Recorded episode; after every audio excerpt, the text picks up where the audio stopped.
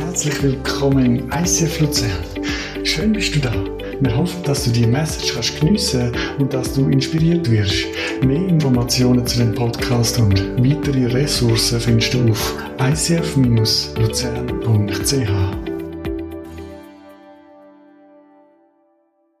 Also du siehst so, wir haben Kinder und wir haben Teenager und die Teenager, die da drauf gestanden sind, die haben ja heute das Bekenntnis gegeben, wir möchten mit Gott weiter durchs Leben gehen. Und als ich mir überlegt über was ich heute predigen dann ist mir ein Buch in den Sinn gekommen. Und das Buch ist mega antigöttlich. Also die Gedanken von dem Buch, die ich dir am Anfang vorstellen will, ist eine Art Schocktherapie.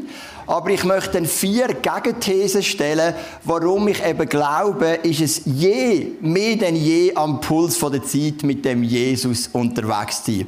Es gibt immer den Versuch, das hat es in der Literatur immer gegeben, es hat es in der Philosophie immer gegeben, immer die Momente, wo Menschen gesagt haben, Gott wird überflüssig. Und um das geht es auch in diesem Buch. Und ich möchte noch beten, dass Gott unsere Herzen öffnet und dann werden wir einsteigen in die Predigt. Vater Himmel, ich danke dir für all die Leute, die da sind. Ich danke dir für unsere Teenies und ich bitte dich, dass du jetzt unsere Herzen öffnest, dass wir diese Message verstehen können und etwas lernen, können profitieren davon. Amen. Ich möchte mal einsteigen mit dem Bild aus der Sixtinischen Kapelle von Michael Angelo. Vielleicht kennst du das. Das zeigt so die Beziehung zwischen Gott und dem ersten Mensch, am Adam. In der Geschichte der Menschheit ist man immer davon ausgegangen, dass es irgendeine Beziehung gibt zwischen einem transzendenten Wesen, zwischen einem Gott und einem Mensch. Und da wunderschön dargestellt, ich habe das live gesehen, in der Sixtinischen Kapelle, anhand von dem Bild zwischen Gott und dem Adam in dieser Beziehung. Und immer wieder gibt es so einen Trend, gibt es eine Gegenthese, die sagt, hey, Gott braucht es eigentlich nicht mehr, Gott wird überflüssig. Und ich möchte euch das Buch vorstellen, ein Weltbestseller. Und das Buch heißt Homo Deus und ist geschrieben worden vom Yuval Harari im Jahr 2015. Ist ein Jude. Ähm, auf Hebräisch geschrieben worden und dann im Jahr 2016 übersetzt ins Englisch und dann in ziemlich alle Sprachen von der ganzen Welt. Genau, das Buch, wenn ich dir die These vorstelle, dann sagst du, ja, aber Joel, was, ist das, was sind das für komische Theorien? Warum ist es wichtig, dass wir uns mit so einem Menschen beschäftigen? Weil der Yuval Harari gilt als der Lieblingsschriftsteller von Barack Obama, vom Emmanuel Macron. Du findest all die Bilder im Internet. Wir dürfen sie aus rechtlichen Gründen nicht zeigen, weil sie nicht auf diesen Pages drauf sind, die wir gratis abladen können für unsere Videopodcasts. Oder gratis, aber wo wir einfach die Lizenz dazu haben.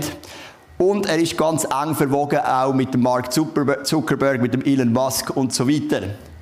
Und unter dem Gesichtspunkt wird es ein bisschen dramatischer, wenn ich dir jetzt zeige, was der Inhalt ist von dem Weltbestseller. Ich möchte zuerst mal eine Zusammenfassung lesen von dem Buch. Ist nicht ein Zitat aus dem Buch selber, sondern eine Zusammenfassung, die jemand geschrieben hat über das Buch. Stellen Sie sich eine Welt vor, in der Kinder sich auf ihren 150. Geburtstag freuen dürfen. Mikrochips im Gehirn Glücksgefühle erzeugen und Facebook sie besser kennt als ihr Ehepartner. Gewaltig faszinierend. Und dann stellen Sie sich vor, dass Massen überflüssig gewordene Menschen ihr Leben in virtuellen Realitäten verdatteln, demokratische Institutionen abgeschafft sind und eine rundum optimierte Elite weltweit die Fäden zieht. Yuval Noah Harari wagt den Blick in eine nicht allzu ferne Zukunft. Get Abstract, so heißt die Homepage, wo ich das her habe, legt diese, dieses fesselnde Buch allen ans Herzen, die wissen wollen, wohin sich unsere Spezies entwickeln könnte. Also der Yuval Harari stellt eine Theorie auf, er geht so zurück in die Menschheitsgeschichte. Also seine 500 Seiten in seinem Buch ist eigentlich ein Abriss von der ganzen Menschheitsgeschichte, aber besonders wichtig sind natürlich die letzten Kapitel, die die Zukunft malen. Und ich habe hier ein Bild dabei, das kennst du noch aus der Schule, gell? Mit der Entstehung vom Mensch, oder? Es fängt dann irgendwo an beim Homo habilis und dann kommt der Homo erectus und dann kommt der Neandertaler und dann kommt der Homo sapiens, das bist du und ich. Wir sind Menschen, die aufrecht gehen zu der Theorie der Evolution. Und was der Harari sagt in seinem Buch ist, wir sind jetzt an dem Punkt, wo der nächste Mensch kommt. Also der Homo sapiens wird aussterben. Ich lese nachher noch ein paar Ausschnitte vor aus einem Interview mit dem Harari. Und es kommt jetzt zum Homo Deus. Also der Homo Deus wird den Homo sapiens ablösen. Homo Deus ist, ist latinisch, das heißt der göttliche Mensch. Und der Harari geht davon aus, dass die Wissenschaft uns so weit gebracht hat, dass wir jetzt an der Schwelle sind zur eigenen Gottheit. Also er stellt eine Theorie auf, dass Menschen könnten unter Umständen unendlich lang leben, dass die Wissenschaft grundsätzlich fast alle Probleme löst. Und er nimmt als Beispiel zum Beispiel Europa, wo er im Jahr 2015 sein Buch geschrieben hat, dass Europa bereits bewiesen hat, dass man auch einen Krieg dauerhaft überwinden kann. Das ist jetzt nicht aufgegangen, oder? Ich weiß nicht, wie der Harari jetzt gerade darüber denkt. Wladimir Putin hat das Gegenteil bewiesen. Ich möchte dir noch etwas anderes vorlesen. Ich habe es nicht auf dem Screen. Ein Zitat jetzt vom Harari selber. Erstmals in der Geschichte muss sich ein Großteil der Menschen nicht mehr den Kopf darüber zerbrechen, wie sie Hunger, Krankheit und Krieg erleben sollen. Weit mehr Menschen sterben an Fettleibigkeit, Krebs und Her Herzleiden als an Unterernährung und Infektionskrankheiten. Die Wahrscheinlichkeit, durch Krieg oder Kriminalität ums Leben zu kommen, ist von wenigen Ausnahmen abgesehen dramatisch gesunken. Diese beispielslose Erfolgsgeschichte lässt die Menschen nach neuen Zielen streben. Also aus Sicht vom Harari, wo ganz stark vernetzt ist mit dem Silicon Valley, wächst ein Mensch an, ein Menschentyp, ein Homo Deus, der eben fähig ist, die Sachen, die man früher Gott oder den Göttern zugeschrieben hat, selber zu erfüllen. Und zwar durch Erkenntnis von der Technologie, durch Erkenntnis von der Medizin. Der Mensch wird fähig sein, alle Probleme selber zu lösen. Man kann es zusammenfassen in folgendem Zitat. Die humanistische Revolution der Moderne ersetzte Gott durch den Menschen. Also wir sind in einem Zeitalter inne, wo Gott abgeschafft wird. Und jetzt gehen wir mal zurück zu den Teenagern, um es ein bisschen praktisch zu machen. Ich war auch mal Teenager. Gewesen. Das ist wirklich wahr. Und ich bin Zug in Kante. So in dem Alter, wo man die Teenager hatten. So mit 16 bin ich in der Kante in Zug. Und ich habe einen Glauben mitbekommen von meinen Eltern, wo ich aber auch selber viele gute Erfahrungen gemacht habe. Und gleichzeitig hat während der Kante in mir in einen ganz grossen Kampf angefangen. Vor allem die Sachen mit Schöpfung, Evolution, verschiedene Weltreligionen, die haben so einen ein Kampf ausgelöst zwischen dem, was ich erlebt habe, wo ich Gott wirklich erlebt habe, und dem, was ich aber auch gelernt habe. Und ich bin immer ein Mensch, wo ich finde, es muss ja irgendwo auch intellektuell verheben. Und das Ganze hat mir so einige große Kämpfe ausgelöst. Ich habe immer gefragt, glaube ich vielleicht am Schluss gleich nur, weil es mir meine Eltern einfach eingeimpft haben mit der Muttermilch, sind all die Erfahrungen, die ich gemacht habe, vielleicht einfach eine Illusion. Das sind so die Kämpfe, oder? Und da, darum habe ich den Titel gewählt, Homo Deus wird Gott abgeschafft, weil es ist ja die Frage über jedem einzelnen Leben, auch von dir, wo du da bist, schaffst du Gott ab oder gehst du mit Gott durchs Leben? Bevor ich dann ein paar Thesen aufstelle, warum ich glaube, Gott ist wichtiger denn je, oder gleich wichtig wie je, kann man vielleicht sagen, möchte ich noch kurz ein Interview, ein paar Ausschnitte vorlesen aus einem Interview mit dem Spiegel, der deutschen Zeitschrift, mit dem Yuval Harari und dann gehen wir dann in meine Gegenthese rein. Lassen Sie uns über den Homo Deus sprechen, den gottgleicher Menschen. Wann wird es so weit sein? Antwort, Klammer auf, Lieblingsautor Obama, Macron, Olaf Scholz hat das Bild mit dem Zuckerberg, Musk und so weiter. Es geht eher um Jahrzehnte als um Jahrhunderte. Es hat ja längst begonnen. Was meinen Sie mit dem Begriff Homo Deus? Ganz wörtlich einen Menschen, der Fähigkeiten erlangt, die in traditionellen Vorstellungen Göttern vorbehalten sind. Manches davon haben wir längst erreicht. Insofern müsste schon der heutige Mensch seinen Vorfahren wie ein Gott vorkommen. Für den größten Teil der Geschichte erwarten die Menschen von ihren Göttern Lösungen für praktische Probleme. Man war krank, man betete zu Gott. Es fiel kein Regen und die Ernte war bedroht. Man betete zu Gott. Heute haben die Wissenschaft und der technische Fortschritt für die meisten dieser Probleme Lösungen gefunden, die viel besser sind als die unzuverlässigen Götter. Schon interessant, es schreibt ein Jude, oder? Also es ist, schon noch, es ist eigentlich noch krass, die Konzepte, die wir im 21. Jahrhundert noch mit Religionen verbinden, das Jenseits etwa die moralischen Werte sind nur Überreste des Göttlichen. Durch die ganze Geschichte hindurch haben die Religionen ihr Angebot angepasst in einer stetigen Fluchtbewegung vor dem Fortschritt. Und dann noch eine weitere Frage, wäre Homo Deus eben die Weiterentwicklung von der menschlichen Spezies oder Nachfolgetyp vom Homo sapiens wirklich eine neue Spezies oder bloß eine verbesserte Version des Homo sapiens? Das ist eine Frage der Definition, sagt Harari. Die Supermenschen, die in den nächsten 100 Jahren entstehen, werden sich vermutlich stärker von uns heutigen Menschen unterscheiden als wir vom Neandertaler oder von Schimpansen. Insofern wäre es aus biologischer Perspektive korrekt, von einer neuen Spezies zu sprechen. Also auch mal so viel zu der Einführung. Und jetzt bist du vielleicht da, je nach Hintergrund. Du hast vielleicht einen atheistischen Hintergrund und denkst, endlich sei es mal einer. Ich bin mega froh, dass es der Harari so klar auf den Punkt bringt. Vielleicht bist du so traditionell fächerlich aufgewachsen und die stehen jetzt Horzberg wie beim Livia, wo heute den Worship geleitet hat. Bang, oder? Und du sagst, was sind das auch für antigöttliche Thesen? Wichtig ist ja, dass wir uns mit so Sachen auch gerade als Killer auseinandersetzen. Die vier Teenager, wo man drauf kann, sie, wach, sie wachsen in einer Welt auf, wo sie konfrontiert werden. Der Matania beispielsweise ist der Kanti, da im Alpen und dort wird, wird er tagtäglich konfrontiert mit solchen Thesen. Und wir brauchen Antworten. Wie können wir denn antworten auf so einen Weltbestseller vom Harari? Wie können wir uns mit seinen Thesen auseinandersetzen? Er hat nicht überall Unrecht. Also ich meine, er sagt früher, wenn es große Trockenheit war, hat man gebetet zu den Göttern und wenn nichts passiert ist, sind die Leute halt einfach verdurstet. Heute kann man Wasser importieren, heute kann man Bewässerungsanlagen bauen. Es gibt heute Möglichkeiten, wo man auch ohne Götter, ohne eine Gottheit ausleben können, die man früher nicht hatte. Das ist ja nicht falsch. Insofern wird zumindest für die Leute, die es zahlen können, gibt es gewisse Ressourcen, die wir nutzen können, die natürlich vor mehreren hundert Jahren noch nicht möglich waren. Aber ich möchte dir jetzt mit vier Thesen auf das Buch antworten. These 1.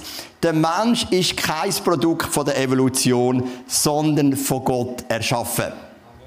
Ich möchte einen Vers vorlesen aus Psalm 139, Vers 13. Du bist es ja auch, der meinen Körper und meine Seele erschaffen hat. Kunstvoll hast du mich gebildet im Leib meiner Mutter.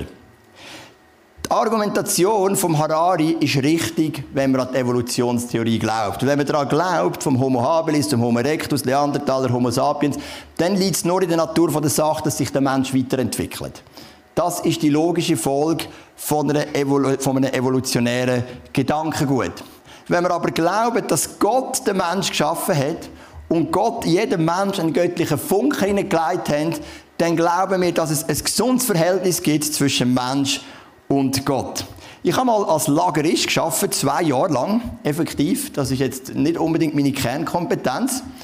Aber wir haben dann gerade das ISF-Zug aufgebaut vor 17 Jahren und dann sind wir wenig Leute und ich habe noch ein bisschen Geld verdienen, also bin ich als Lagerist arbeiten. Und dort war ein Mann, der hat Jonas geheißen, oder ich glaube, er heißt immer noch so, nehme ich jetzt mal an. Und er war so ein intelligenter Mensch. Gewesen. Und wir haben oft über das Thema diskutiert, Kreationismus, also Schöpfung oder Evolution. Und er hat gesagt, Joel, du bist doch nicht blöd. Aber wie kann ein doch halbwegs intelligenter Mensch wie du noch daran glauben, dass ein Gott Menschen geschaffen hat in der heutigen Situation? Dann haben wir so diskutiert, sie ist hin und her gegangen, wir haben Päckchen verpackt irgendwo oder so für die Bücher geschickt in die ganze Welt. Ich bin so ein Bücherladen bin ich ähm, Lagerist gewesen. Und eines Tages ist er gekommen und hat gesagt, Joel, jetzt habe ich ein Heftli und das Heftli musst du lesen. Nachher ist endlich einmal dein Glaube an den Kreationismus beendet. Und zwar ein Heftli namens PM. Kennst du PM? Das ist so ein Wissenschaftsheftli. Und das grosse Titel war Evolution, oder? Er selber hat aber nur den Titel gesehen und hat mir aufgrund von dem Titel das Heftli geschenkt, was er aber nicht gemacht hat, es nicht gelesen. Weil ich es dann gelesen, oder? Und was ich auch lesen habe, ist der Titel Die zwei großen Schwächen der Evolutionslehre. da habe ich gedacht, du bist ein Lustiger, aber danke für das Argument. Und eigentlich bis heute brauche ich immer die zwei Argumente gegen die Evolutionslehre, weil sie aus meiner Sicht wirklich verheben. Also was schreibt nicht ich, sondern das Heftli, ich kann es leider nicht mehr. Ähm, das ist echt mega schade. Wo liegen denn die Schwächen der Evolutionslehre und was spricht eben für einen kreationistischen Gott? Also ich glaube ja nicht, dass es grundsätzlich überhaupt keinen Aspekt von der Evolution gibt. Gewisse Entwicklungen sind ja offensichtlich. Aber ich glaube, Gott hat Menschen geschaffen, oder? Und auch Tiere geschaffen. Und die zwei Schwächen sind folgendes. Das Heftchen gesagt, am Anfang, Urknall, Materie ist tot. Also das würdest du auch sagen, ein Stein, irgendein Edelgas, das ist grundsätzlich etwas Totes. Aber wir sind heute wir Tiere, wir Menschen mit einem Herz, das schlägt, mit einer Lunge, die atmet, mit einer Niere, die funktioniert, mit einem Darm, der funktioniert. Also irgendwo ist aus dieser toten Materie Leben geworden. Und das Heftchen hat gesagt, der Übergang ist bis heute nie nachgewiesen worden. Das Argument ist dann einfach, es ist passiert über Millionen von Jahren. Aber auch wenn etwas passiert über Millionen von Jahren, muss so irgendwann der Punkt sein, wo das passiert ist, wo uns etwas Totem lebendig geworden ist. Ein Stein hat kein Herz, ein Stein hat keine Lunge, keine Nieren, keinen Darm, aber ein Mensch hat das. Und ein Tier auch. Und irgendwo ist der Übergang. Und der Übergang ist bis heute nicht geklärt. Das Zweite ist das Personale, also so seine persönlichen Gefühle. Ich meine, ich kann euch anschauen und kann sagen, du bist mir sympathisch und du bist mir unsympathisch. Heute haben wir jetzt Glück gehabt, heute sind wir jetzt alle Leute sympathisch gewesen, die ich gesehen habe bis jetzt. Und ich habe, ich habe Emotionen, ich bin ein persönliches Leben, ich habe, ich habe Wut und Hass und Zorn empfinden. Und wo kommen die Emotionen denn? Wo wird aus etwas Unpersönlichem etwas Persönliches? Und das ist der zweite Übergang, wo die Evolution nicht zeigen kann. Sie kann uns Menschen lediglich zu einer Art selbst fortentwickelnde Roboterwesenart machen, die sich irgendwie aus sich heraus selber entwickelt. Aber die zwei Momente, wo wird aus etwas Totem, aus toter Materie etwas Lebendiges und wo wird aus etwas Unpersonalem etwas Personelles, etwas Persönliches, das sind die zwei Schwächen. Und das hat mich überzeugt. Und darum möchte ich das Bild nochmal zeigen in der Sixtinischen Kapelle von Michelangelo, wo wir da haben. Oder ich glaube wirklich, dass Gott den Mensch geschaffen hat in seinem Ebenbild. Das ist meine erste These. Ich glaube, es gibt da auch gute Argumente dafür. Die zweite These, jetzt wird es ein bisschen griechisch. Wir, wir brauchen nicht mehr Bios, sondern mehr Zoe. Seht ihr auch so? Ich erkläre euch, was das bedeutet. Wir haben im Deutschen für Leben haben wir ein Wort, aber zwei verschiedene Bedeutungen. Also vielleicht erzählst du, hey, mein Urgroßvater ist gestorben, sein Leben ist jetzt vorbei. Dann meinst du das biologische Leben. Er lebt nicht mehr, sein Herz schlägt nicht mehr, ist jetzt tot. Aber es könnte ja sein, dass sich zwei Teenager treffen im Zug und der eine Teenager sagt, hey, ich habe voll geile Ferien gehabt letzte Woche. Und dann sagt der andere, hey Mann, hast du ein chilliges Leben? Oder er sagt, hey Bro, hast du ein chilliges Leben, oder? Ich bin effektiv letztens Zug gefahren mit zwei Mädchen, so etwa 14, 15, und sie haben einander Bro gesagt. Also ich habe gedacht, wieso sagt man einander Bro? Wieso sagen Mädchen einander Bro? Aber vielleicht ist das, ähm, keine Ahnung, Lehrplan 21, wo es ein bisschen langsamer vorwärts geht. Keine Ahnung, genau. Anyway. Und wenn aber der Teenager sagt, hey Bro, du hast ein volles chilliges Leben, dann meint er nicht das biologische Leben, sondern er meint Lebensqualität. Hey, dein Leben macht Spaß, dein Leben macht Freude. Und das Griechische unterscheidet die zwei. Also es gibt Bios, griechisch biologisches Leben, und es gibt Zoe, griechisch göttliches, geisterfülltes Leben. Das sind zwei verschiedene Sachen. Und ich glaube, wenn man so den Harari liest, er bastelt immer an dem Bios. Also es gibt eine Krankheit, wir finden ein Medikament, um die Krankheit zu überwinden, wir können länger leben. Es gibt eine Seuche, wir finden irgendeine Möglichkeit, um die Seuche zu bekämpfen, wir werden länger leben. Also verstehst, der Fokus ist immer auf dem Bios. Wir können unendlich lang leben, also er verspricht das nicht, aber er sagt, das ist eine Möglichkeit, die eventuell könnte kommen. Es, der Fokus ist immer auf dem Bios. Aber was wir wirklich suchen, ist gar nicht Bios. Was wir suchen, ist Zoe, geisterfülltes Leben. Alle von uns werden lieber 80 und haben ein erfülltes Leben als 750, wo wir einfach vor uns hin vegetieren. Also die Lösung ist nicht mehr Bios, sondern die Lösung ist mehr Zoe. Ähm, Matthäus Kapitel 11, Vers 16 und 17. Wie soll ich die Menschen von heute beschreiben? Sie sind wie Kinder, die sich auf dem Marktplatz streiten und einander vorwerfen. Wir haben fröhliche Lieder auf der Flöte gespielt und ihr habt nicht getanzt. Dann haben wir Klagelieder gesungen und ihr habt nicht getrauert. Jesus sagt, wie soll ich Menschen von der heutigen Generation bezeichnen? Er bezeichnet sie als emotionslos. Wir haben schöne Lieder gespielt, ihr habt nicht getanzt. Haben wir geklagt und ihr habt nicht brüllt. Die Emotionen. Die ganze Technologie. Die ganze Parallel Parallelwelt in diesem ganzen Computersystem, wo nicht alle, Gott sei Dank, aber viele ihr Leben heute schon fast verbringen, oder einige mit all diesen Games und so weiter, führt uns in eine emotionslose Gesellschaft. Und das ist das, was Jesus hier beschreibt. Mir hat einer erzählt, die Woche war im Fitnesscenter. Und ähm, dann hat er so gesehen, wie eine Gruppe Teenager eine Einführung in dem Fitnesscenter. Und dann hat er so gesagt, hat er gesehen, wie der Instruktor so simple Übungen macht.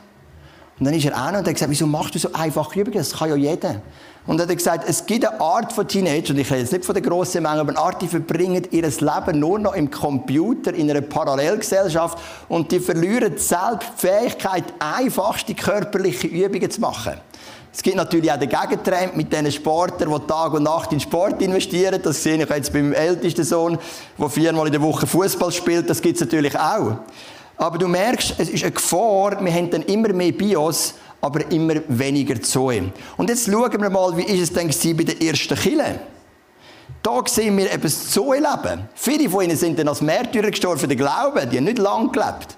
Aber die Zeit, wo sie gelebt haben, die war erfüllt. Gewesen. Einmütig und mit großer Treue kamen sie Tag für Tag im Tempel zusammen. Außerdem trafen sie sich täglich in ihren Häusern, um miteinander zu essen und das Mahl des Herrn zu feiern und ihre Zusammenkünfte waren von überschwänglicher Freude und aufrichtiger Herzlichkeit geprägt. Das ist das, was wir suchen. Wir suchen nicht mehr Bios, wir suchen mehr Zoe. Das ist meine zweite These. Jetzt dritte These. Das Glück vom Menschen liegt nicht in der Überwindung vom Leiden, sondern im Kennenlernen vom leidenden Jesus. Wenn man das Buch liest vom Harari, dann merkt man, auf eine Art ist es auch eine Neuauflage in gewissen Themen vom Buddhismus. Wir haben das miteinander schon angeschaut. Ostern, vielleicht magst du dich noch erinnern, wo ich euch kurz erklärt habe, Buddhismus ist ja das Hauptziel, ist das Überwinden vom Leid. Also der Buddha hat gesagt, wenn wir unseren Lebensdurst, unsere Begierden abtöten, dann können wir auch nicht mehr enttäuscht sein und wir können das Leid überwinden. Und wenn man das Buch liest, Homo Deus, geht es in die gleiche Richtung. Du bist krank, wir haben ein Medikament. Dann hast du kein Leid. Wir haben eine Seuche, wir haben eine weltweite Strategie von der WHO, können die überwinden und dann hast du kein Leid. Und die Überwindung von dem Leid ist ein Fokus. Aber weißt du was? Die Bibel hat ganz eine andere Theologie mit dem Umgang mit Leid. Im Leiden innen ist viel Schönheit. Wenn du leidest, spürst du das nicht. Aber das Leiden hilft uns, dass wir uns tragen als Gemeinschaft gegenseitig. Das Leiden hilft uns, dass du Gott in einer tieferen Dimension kennenlernen kannst. Die Bibel hat ganz einen anderen Ansatz von Leid. Es ist gar nicht das Ziel in erster Linie, das Leiden aus deinem Leben wegzubringen, sondern das Ziel ist, den leidenden Jesus kennenzulernen. Selbst unser Gott, Jesus Christus, hat gelitten. Jesaja 53, Vers 4 und 5, das habe ich auch schon an der Ostern gebracht. Dabei war es unsere Krankheit, also unser Leiden, die er, Jesus, auf sich nahm. Er erlitt die Schmerzen, die wir hätten ertragen müssen. Wir aber dachten, diese Leiden seien Gottes gerechte Strafe für ihn. Wir glaubten, dass Gott ihn schlug und Leiden litt, weil wir es verdient hatten. Doch er wurde blutig geschlagen, weil wir Gott die Treue gebrochen hatten. Wegen unserer Sünde wurde er durchbohrt. Er, er wurde für uns bestraft und wir, wir haben nun Frieden mit Gott. Durch seine Wunden sind wir geheilt. Mir kommt immer das Lied in den Sinn, gerade wenn Leute leiden, oder auch in meinen Leidensgeschichten, die ich in meinem Leben von Bonhoeffer. Der Bonhoeffer hat das wunderschöne Lied geschrieben, von guten Mächten wunderbar geborgen. Und es heißt, in einer Strophe heißt und trinke ich auch den bitteren Kelch, den schweren. Des Leids gefüllt bis an den höchsten Rand. So nehmen wir ihn dankbar, ohne Zittern, aus deiner guten und geliebten Hand. Also die Bibel hat eine andere Art, wie wir mit Leiden umgehen. Wir, haben, wir sind in einer Gesellschaft, die humanistisch prägt ist, individualistisch prägt ist. Und diese Gesellschaft vertreibt das Leiden nicht mehr. Darum ist sie auch so überfordert, wenn Corona kommt oder Russland-Ukraine-Krieg. Wir sind ja nicht mehr leidensfähig, wir sind nicht mehr krisenfähig. Oder das ist auf jeden Fall ein Grund davon. Und wenn man in die Bibel hineinschaut, dann ist Leiden Realität, aber im Leiden kann der leidende Jesus erlebt werden. Das Ziel ist nicht das Leiden überwinden, klar, das werden wir auch, wenn Jesus zurückkommt. Aber bis er zurückkommt, ist das nicht der erste Fokus, sondern den leidenden Jesus kennenzulernen. Und noch meine letzte These. Der Weg zur Erlösung ist nicht medizinischer Fortschritt oder Technologie, sondern Sieg über die Sünde. Was meine ich mit dem? Ich zum Beispiel habe meine körperlichen Baustellen, so wie ihr alle auch. Oder ich bin zum Beispiel nicht so muskulös, wie ich gerne wäre. Ich wäre jetzt gerne 10 Kilo mehr, so ein bisschen Vin. So, würde ich dann so kommen auf die Bühne und alle würden schon mal erschlagen sein von meiner, von meiner körperlichen Präsenz, oder? Genau. Und ich vermute jetzt mal, dass jeder Mensch da innen gerade etwas sagen könnte, was ihm körperlich nicht gefällt. Das Verrückte ist, heute haben wir mehr Möglichkeiten denn je, etwas daran zu verändern. Wir können ganz viele Schönheitsopes machen, wir können ins Fitnesscenter, wir können einen Haufen Tabletten schlucken für alles Mögliche. Und gleich hat es wahrscheinlich noch nie eine Generation gegeben, die so unzufrieden ist mit ihrem Aussehen wie heute. Und das zeigt eben die Kraft der Sünde. Das Gleiche ist auch mit der Technologie. Wir können in unglaublich kurzer Zeit unglaublich viel machen. Ich bin diese Woche in Thaigarten essen. Ich habe den Thaigarten gebucht in 30 Sekunden. Homepage auf, Vorname, Nachname, Nadelnummer, Adresse, Zeit, Fenster, Peng. Das geht so schnell. Früher musste ich telefonieren und dann war noch besetzt. Dann haben sie gesagt, wir läuten zurück und es hat niemand zurück angerufen. Wenn sie das dritte Mal angerufen haben, ist die Musik gekommen und es sind leider alle unsere äh, Mitarbeiter besetzt. Und am Schluss müssen wir im McDonalds essen. Oder so ist es früher gegangen. Heute ist Mail Peng. Wir sind so technologisiert, wir haben so viele Möglichkeiten und gleich haben wir mehr Stress denn je. Weil es gibt eine Macht. Und wenn du den Harari nimmst oder andere antigöttliche Philosophen in der Weltgeschichte, sie unterschätzen, sie begreifen die Macht der Sünde nicht. Das Problem, wir können, wenn wir Probleme lösen mit medizinischem Fortschritt, mit besserer Technologie am Silicon Valley irgendwo an einem Homo Deus umbastelt. Es wird nie funktionieren, weil unser Problem ist nicht, dass wir zu wenig technischen Fortschritt haben, sondern es gibt eine Sünde. Und diese Sünde hat Kraft. Ich bin gestern mit meinen Buben am Fußballmatch SC Kriens gegen FC Winterthur. Legendär Winterthur ist aufgestiegen und es war ein cooler Match, weil also das Stadion hat ja gar keine Krienzer gehabt, praktisch durch Wintertourer. Und als der Schlusspfiff kam, sind die alle aufs Feld gespürt, eine riesen Party, einen richtig schönen Abend gehabt. Und dann kommen wir heim, die zwei Buben und ich und der Jaron, mein zweitältester Bub, das ist so ein lieber Mensch. Das ist wirklich so ein herzensguter Mensch. Aber aus Gewohnheit hat er Leute, wo wir ankommen oben an der Tür. Und ich bin hässig und habe so geschumpfen mit ihm. Die Leute sagen immer, Joel, du kannst gar nicht hässig sein. Aber bis mal bei ich, manchmal werde ich eben so hässig. Und dann habe ich so geschumpft, ja, und ihm hat es so leid tun, aber es ist ja gar nicht so schlimm. Oder nachher hat es mir so leid, dass ich so geschumpft habe mit ihm. Ich hatte einen halben Zornausbruch am Abend um 11 Uhr bei uns vor der Tür oben, nur weil mein Sohn aus Gewohnheit das Leute drückt.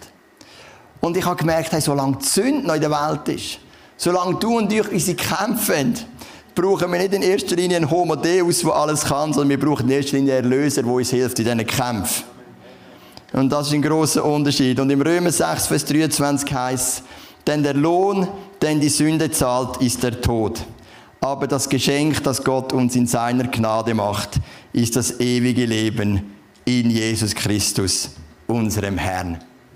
Und wenn ich jetzt an Maela denke, an Melissa, an Samuel und an Matanja, was ich mir wünsche für euch, ist nicht in erster Linie eine Welt, die technologisch noch mehr Fortschritt macht. Wäre ja sicher nicht schlecht, wenn es so ist, aber das ist nicht mein erster Wunsch. Auch nicht ein, ein Medikament, das jede körperliche Problematik heilen kann. Sondern was ich mir wünsche, sind vier Teenager mit einem Zoe-Leben mit einem geisterfüllten, ups, mit einem geisterfüllten Leben. Mit einem Leben voll Freude, mit einem Leben, wo man merkt, hey, irgendwo sind die gefüllt von einer Freude, die von innen rauskommt. Ich bin, ich möchte noch eine Teenager-Erfahrung erzählen, wo ich die Freude erlebt habe. Ich bin, als ich in die Kante gekommen bin, hatte ich am Anfang mega Mühe gehabt. Also die ersten zwei Jahre bin ich ein richtig schlechter Schüler und ich bin immer so nöch am Provisorium und wenn ins Provisorium kommst zweimal fliegst aus der Kante. Ab der dritten Kante bin ich immer besser geworden, am Schluss bin ich richtig gut gewesen. Genau. Aber in den ersten Jahren bin ich richtig knapp gewesen. Und wir haben am Samstagmorgen noch Schule gegeben, äh, Schule gehabt, also das hat es auch gegeben, liebe Teenager. Ich bin noch zu einer Zeit schon am Samstagmorgen noch Schule gegeben. Und eines Tages ist ein bekannter Prediger am Freitagabend predigen auf Basel. Und meine Eltern haben gefragt, Joel, willst du mitkommen, den Prediger hören? Und ich habe gewusst, ich habe am Samstagmorgen eine mega wichtige Prüfung und ich bin eh schon schlecht dran, ich darf die nicht verhauen. Und meine Eltern sind aber das Gegenteil von den meisten Schweizer Eltern. Die sagen nicht, dann bleib die heim und lern, sondern die sagen, der Prediger ist jetzt wichtiger, oder? Genau, das soll ich ein bisschen überspitzt sagen. Aber ähm, sie haben natürlich vor allem auch das Herz gehabt, meine, mein, mein geistliches Leben mit Jesus zu fördern und das ist ihnen auch mega gut gelungen. Und dann habe ich gesagt, Gott, schaffe ich das? Nachher bin ich übermüdet, komme ich am Morgen um eins ins Bett und muss unbedingt eine gute Prüfung machen. da habe ich gelernt, sogar beim Fahren, ich habe gesagt, ich komme mit, ich habe gesagt, ich vertraue auf Gott, oder? Trachte zuerst nach dem Reich des Herrn, oder? Und beim Fahren habe ich gelernt. Beim Zurückfahren habe ich gelernt, ich bin morgen am Eis ins Bett, das habe ich zu dieser Zeit nie gemacht. Ich weiss, heute ist das irgendwie echt normaler geworden über die junge Generation, aber bei uns morgen am Eis, das ist, dann bist du auch aufgestanden zum Holzhacken, langsam wieder. Nein, das stimmt auch nicht, natürlich, aber, äh, und, und hey, dann bin ich an die Prüfung. Ich habe so schöne Erlebnisse gemacht an dem Freitagabend bei dem Prediger im St. Jakob, in St. Jakob Hallen ist es in Basel. Und ich habe den Heiligen Geist zugespielt und ich habe die Kraft mitgenommen in die Prüfung. Und weiss ich gemacht, das 5,8. Und das hat meinen Glauben gestärkt. Weil ich gemerkt habe, wenn ich mit dem Jesus unterwegs bin, dann ist eine Freude da, dann ist eine Quelle da, dann ist irgendwo eine Kraft da. Und das ist so eins von diesen Geschichten, die in den Teenager-Jahren meinen Glauben gestärkt haben. Und das ist mein Wunsch für unsere Teenager, dass ihr so Geschichten erleben dürft. Wir brauchen nicht mehr Bios, wir müssen nicht 300 Jahre alt werden, wie es der Harari sagt. Wir brauchen mehr Zoe. Menschen, die mit dieser Kraft Gottes erfüllt sind. Komm, wir stehen doch miteinander auf. Ich würde gerne noch beten, dass dass wir das erleben dürfen.